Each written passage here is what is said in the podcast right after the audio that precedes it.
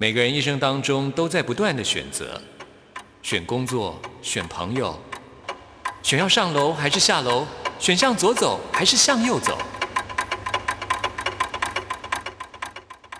只有音乐，你不用选择，因为你要的音乐都在这里。音乐 MIT Music in Taiwan。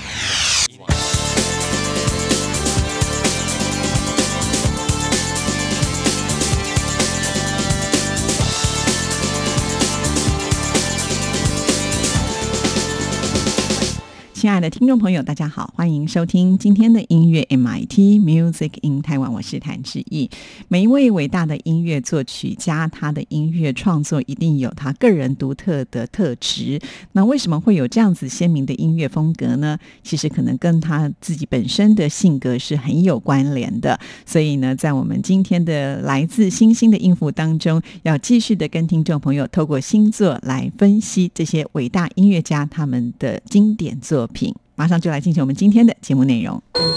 来自星星的音符。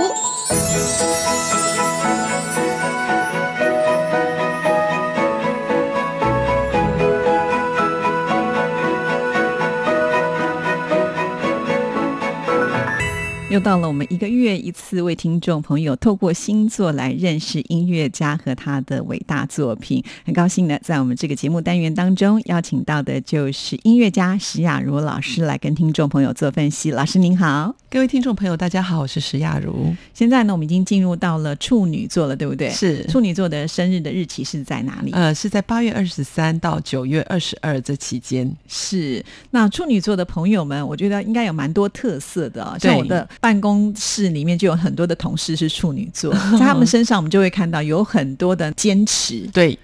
我们想说嘛，处女人如其名嘛，啊，她其实就是很注重就是纯洁。整齐，然后很有正义感，这样子。然后处女座的人，他其实很不喜欢不合理的事情。那他的呃神经也比较敏感一点，的比一般人敏感一点点芝麻蒜皮的小事，他就会呃考虑的就是十分周到。那么处女座的人天生有具备这种旺盛的求知欲，还有他很敏锐的这种感受力。那他这两个一相互配合呢，就可以创造出很多很不凡的这些事业。所以处女座的人的事业前途都大部分都蛮好的。对，因为他们精益求精，好还要更好，是就甚至已经到要钻牛角尖。那这么认真，这么努力，怎么可能没有成就？对啊，就是除了对这个呃衣物的整齐啊，小到这些小小的龟毛求疵啊，呃，大到这个所有每一件事情啊，哈，呃，像是国家大事啦，哈，他很喜欢接触社会，所以其实呃处女座也有很多是政治家，嗯呃对。那当然我们在呃这个处女座啊里面也有很多的音乐家，那他们呈现的出来的风格。真的就是非常的处女座，就像我刚刚讲的。不过他们都是呃很脚踏实地的人，对对，很务实。对他们有很多的优点，比如说他们追求完美嘛。然后永远都不会气馁啊！喜欢收集很多资料，有精确的这些观察力，跟对爱情很忠实，然后谦虚。所以呃，我们今天会介绍一些音乐家，就是能够把这些所有的呃音乐啊，就是体现在这个处女座的这个个性上面。哇，那相信他们的作品一定都是精雕细琢型的哦。是啊。好，那我们先来推荐的是哪一位作曲家他的作品呢？嗯，我们今天要推荐的第一位作曲家是布鲁克纳啊。我要介绍他的这个第四号交响。曲浪漫的第二乐章新版哦，那布鲁克纳呢？他是诞生在奥地利的令茨这个近郊的小镇，令茨这是一个工业城哦。因为我之前是在奥地利念书呢，那这工业城我有去过哦。那就是呃比较多的，就是像我们看到的这些工厂的这些地方，大部分都是在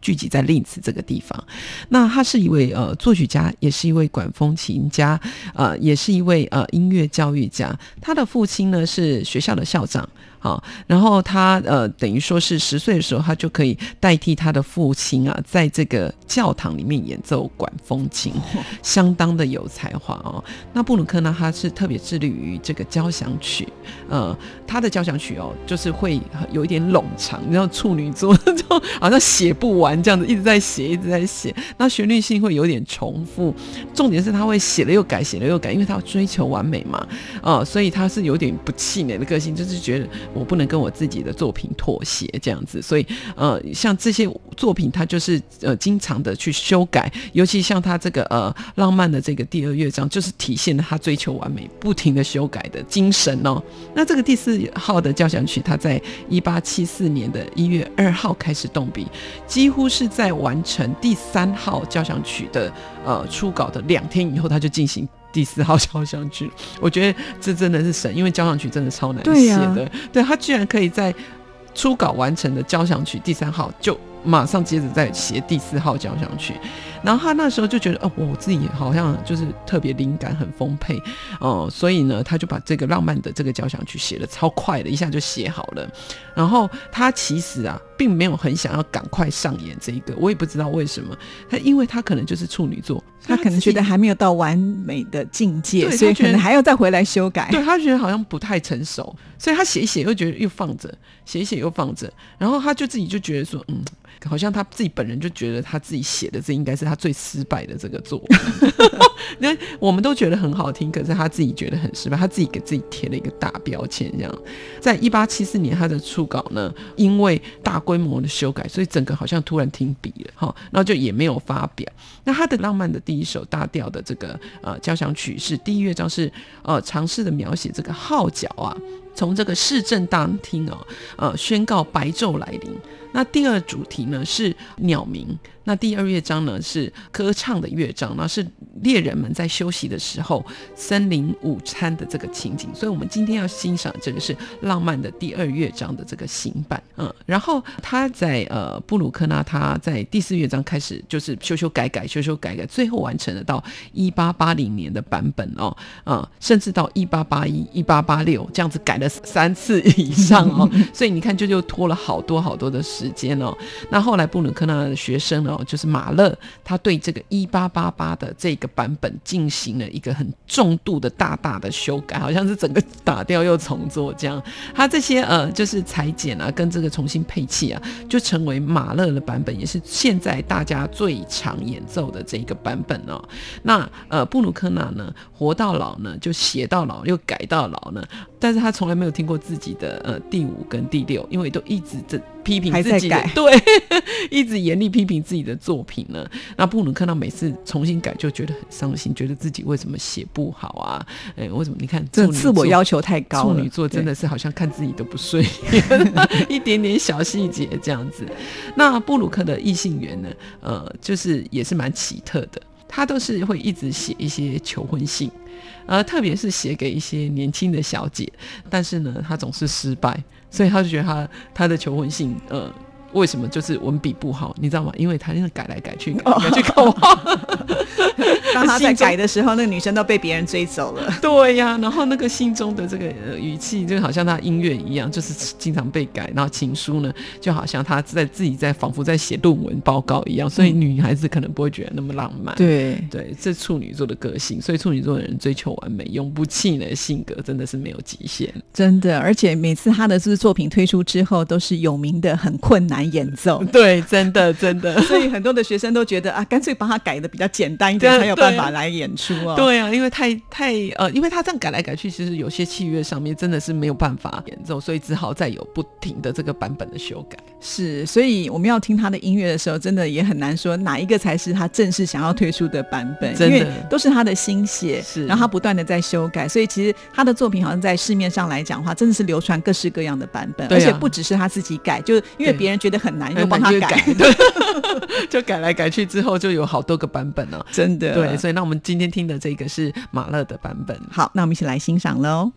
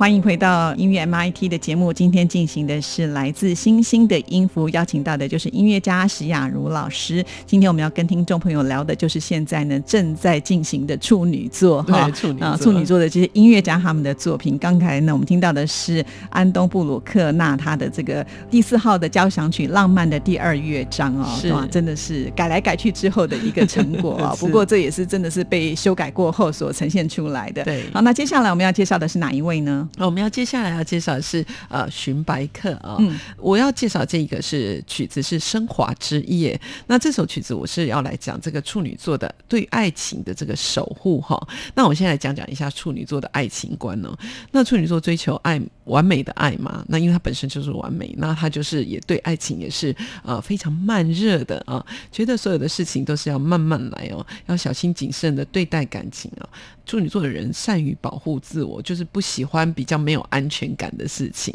那感情对他们来看来就是不是随便的事情，他们会很认真的去经营一段感情，而且呢，一旦确认以后就不会再天天的腻着对方哦。所以处女座对于爱情真的是非常的细心哦。那荀白克呢是奥地利的一个作曲家。也是音乐教育家，也是音乐呃理论家，也是作家，也是画家哦。哇哦，这身兼全才型的对道地的斜杠人生很多。呃，真的，然后他曾经向这个呃亚历山大泽林斯基哦学习作曲。那之后呢，我们最最主要要讲的是，他还迎娶了是谁呢？就是他老师的妹妹为妻。哇哦，就把它取回来了。那在音乐史上，荀白克他就开创了第二维也纳乐派哦。那他编写了一个叫做十二音列的这个理论哦，这对我们来讲简直是一个重大的一个突破哦。那很深远的去影响到这个二十世纪所有的音乐的一个后续的发展。那荀白克呢，他创造这个十二音列当中哦，这个特殊的音乐构造，律动关系就是。非常的复杂艰深，这十二个音符可以按照任意的顺序去排成一个序列，但是呢，不能存在一个重复的形象，这个简直是数学了，真的，他可能少写了一个，就是数学家。真的，因为一个序列进行完毕之后，然后下一个序列哦，那序列又不是对上一个序列这样子很简单这样重复，它必须要完全的不同这样子，所以呢，他创造这个十二音列，完全动摇了整个西方传统音乐的美学基础。那呃，第一次世界大战之后的多年里面，荀白克将很多的精力都放在思考这个音乐结构上哦。那他在一九一一年的时候，他开始在柏林跟维纳任教。那那时候呢，纳粹呢指责犹太作曲家就是很音乐很颓废，那不就是开始有一些大屠杀？那很多的犹太作曲家就。被呃赶出了柏林，那之后荀白克就是才定居于美国。那在第二次世呃世界大战之后呢，荀白克就决定不要再信仰天主教，他就是转而关注自己同胞的一些命运。那他就在一九四七年，他就凭着这种他没有办法控制对于这个自己的信仰的宗教的情感哦，他就在十二天里面，你看十二英烈又十二天里面一口气哦，一气呵成的完成这个华沙幸存者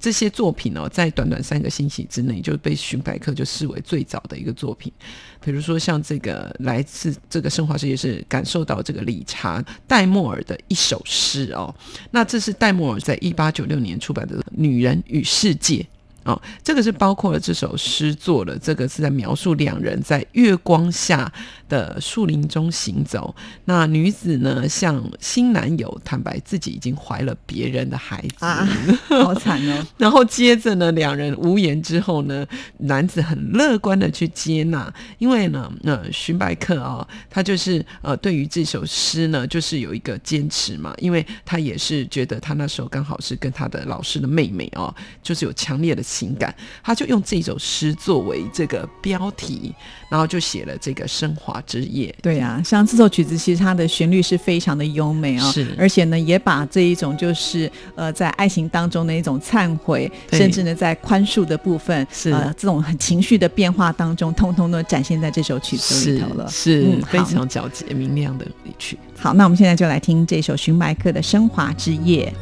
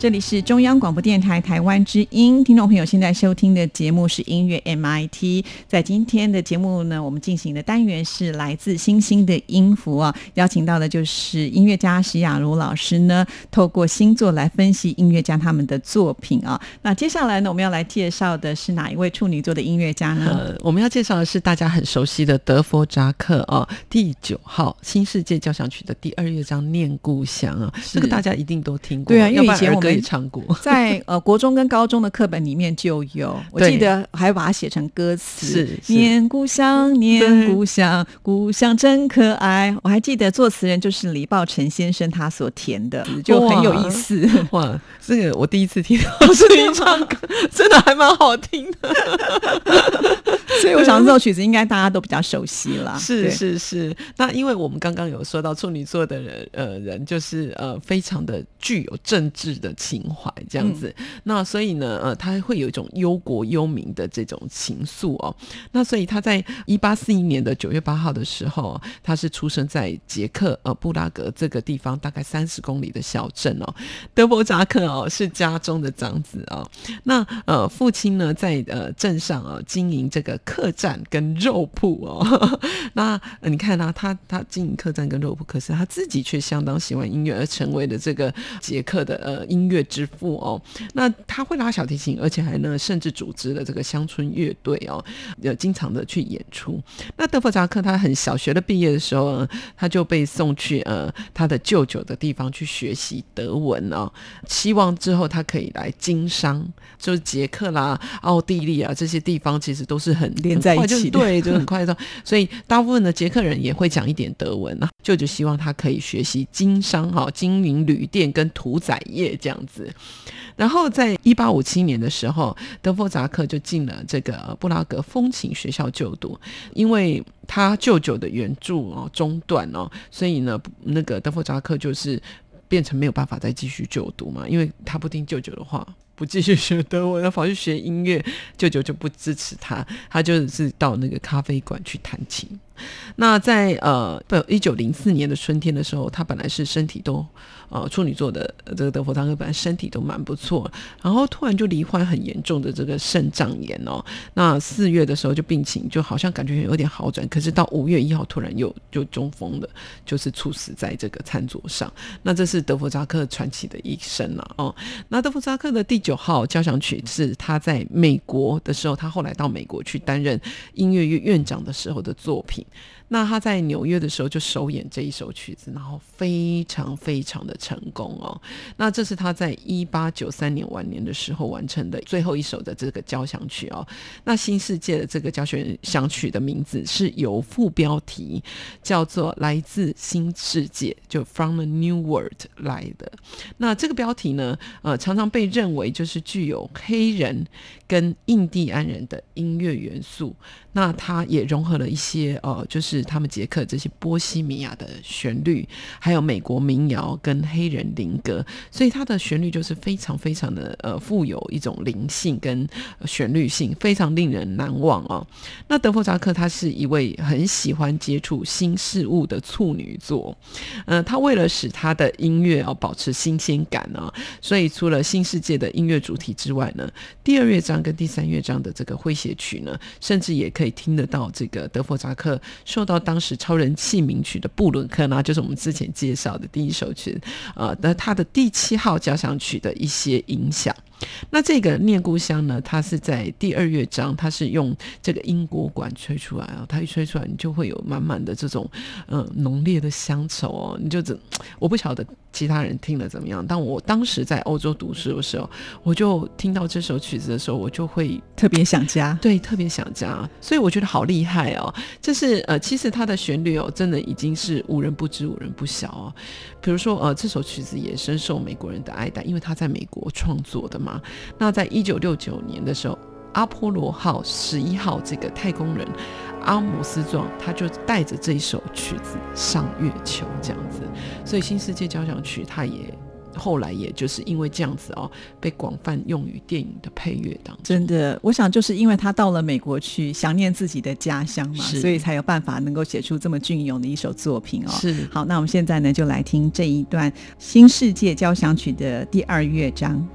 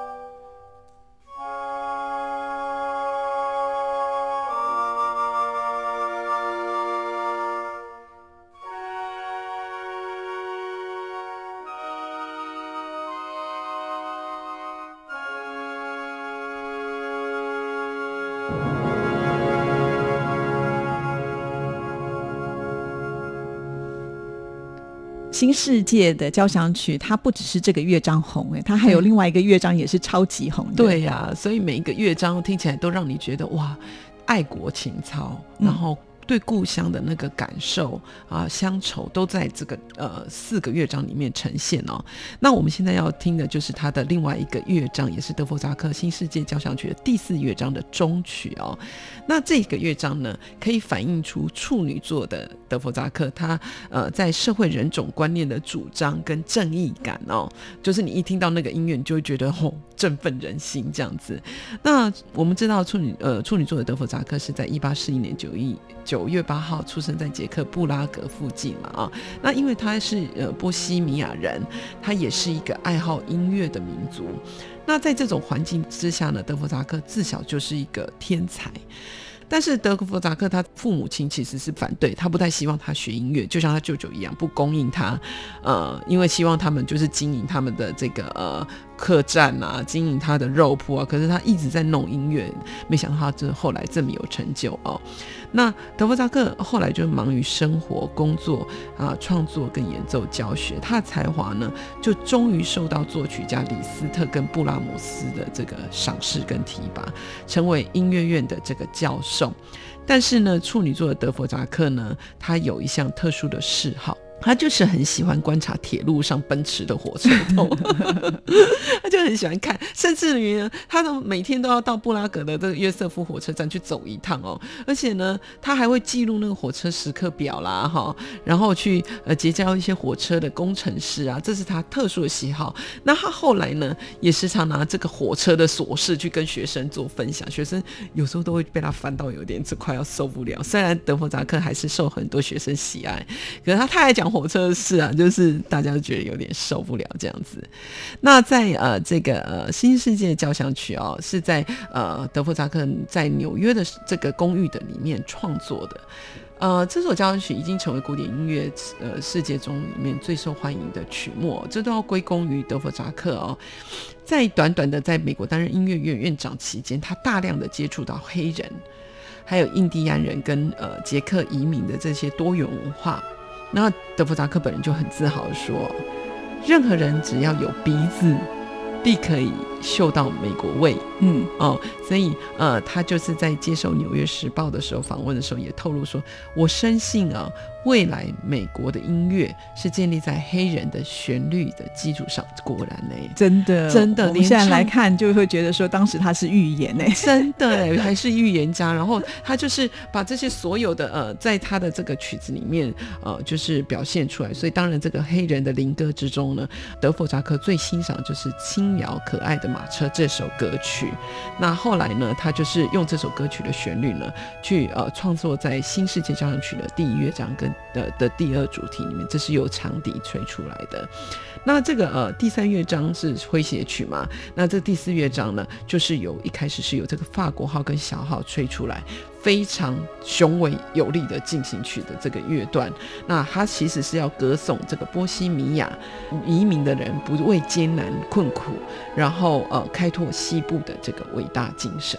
所以处女座呢，德弗扎克是一个相当具有正义感，喜欢接触社会，行事采取合理主义，对社会相当有贡献对，而且他的观察都是非常的细腻，是对哈。是好，那我们接下来呢，就来听新世界交响曲的第四乐章。其实我推荐这首曲子很适合，就是每一个人在星期一的一大早来 听，因为大家都说会有 Blue Monday 嘛，对不对？啊对但是我相信你听了这首曲子之后呢，你就会振振奋奋精神，哈一起来欣赏吧。《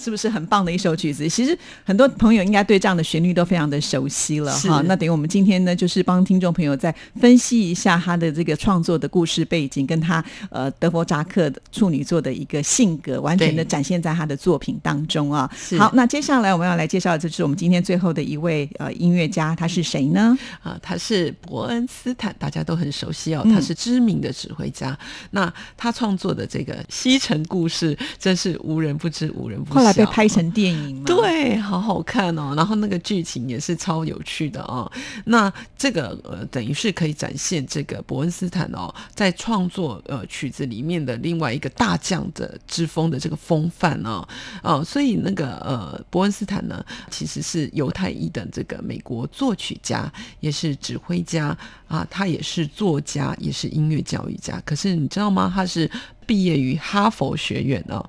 那一九四三年的时候哦，他就频频担任这个纽约爱乐的客席指挥。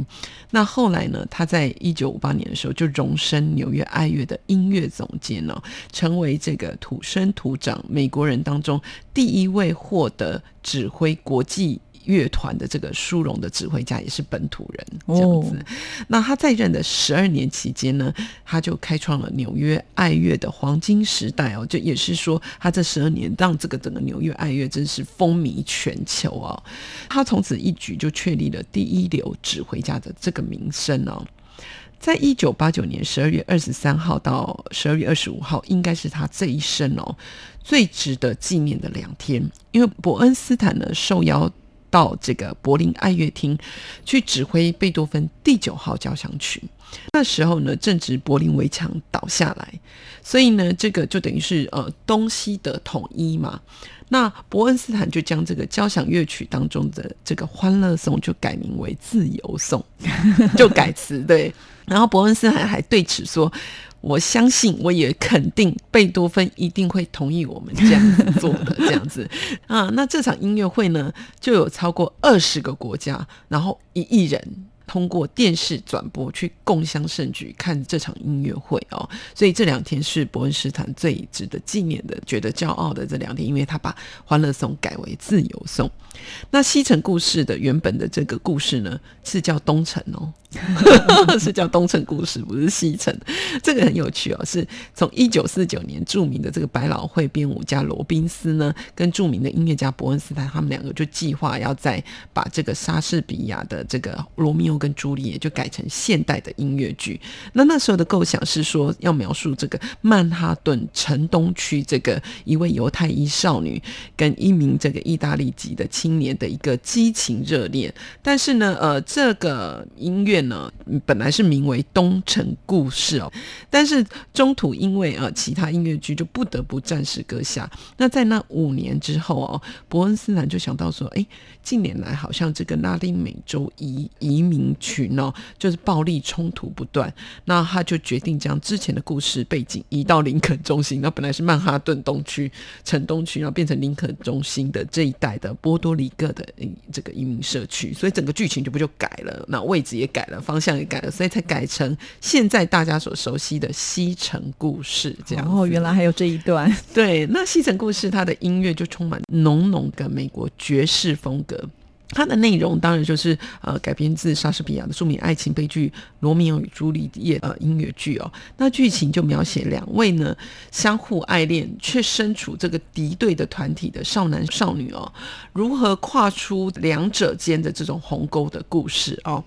比如说像我们常常听的这个 Tonight 今夜哦，就是呃从体育馆出来的。东尼他就看见玛丽亚，那两人靠在一起，就浓情蜜意的约在隔天就是要傍晚相见嘛。那玛利亚就对东尼说：“哦，呃，只有你，我会永远一直在你身边。”那东尼就说：“玛利亚，你是我的全部，我的眼里全是你。”这样子，那玛利亚就唱着说：“今晚，今晚一切开始了，我的眼中只有你。我今天我觉得会有奇迹发生，而且我相信我知道我是对的。”然后最后两个人合唱说：“今夜世界充满了光。”因为你在这，世界成了光辉明星。晚安，好好睡，今晚一定要梦到我。哦。那我就觉得这个实在是蛮完美的爱情哦，嗯这也充分的表现呃处女座的伯恩斯坦虽然在个性上思虑比较多，呃，但是他是做起事来非常有计划，然后非常有大将之风的人，所以这个《卫塞 Story》为他创下了非常好的一个佳绩。对，后来就被改编到百老汇来播出嘛，是甚至呢就成为了这个经典的电影、哦，是啊所以真是是很厉害，影响非常非常的深远啊、是哇，今天听了这个施雅茹老师的介绍，就发现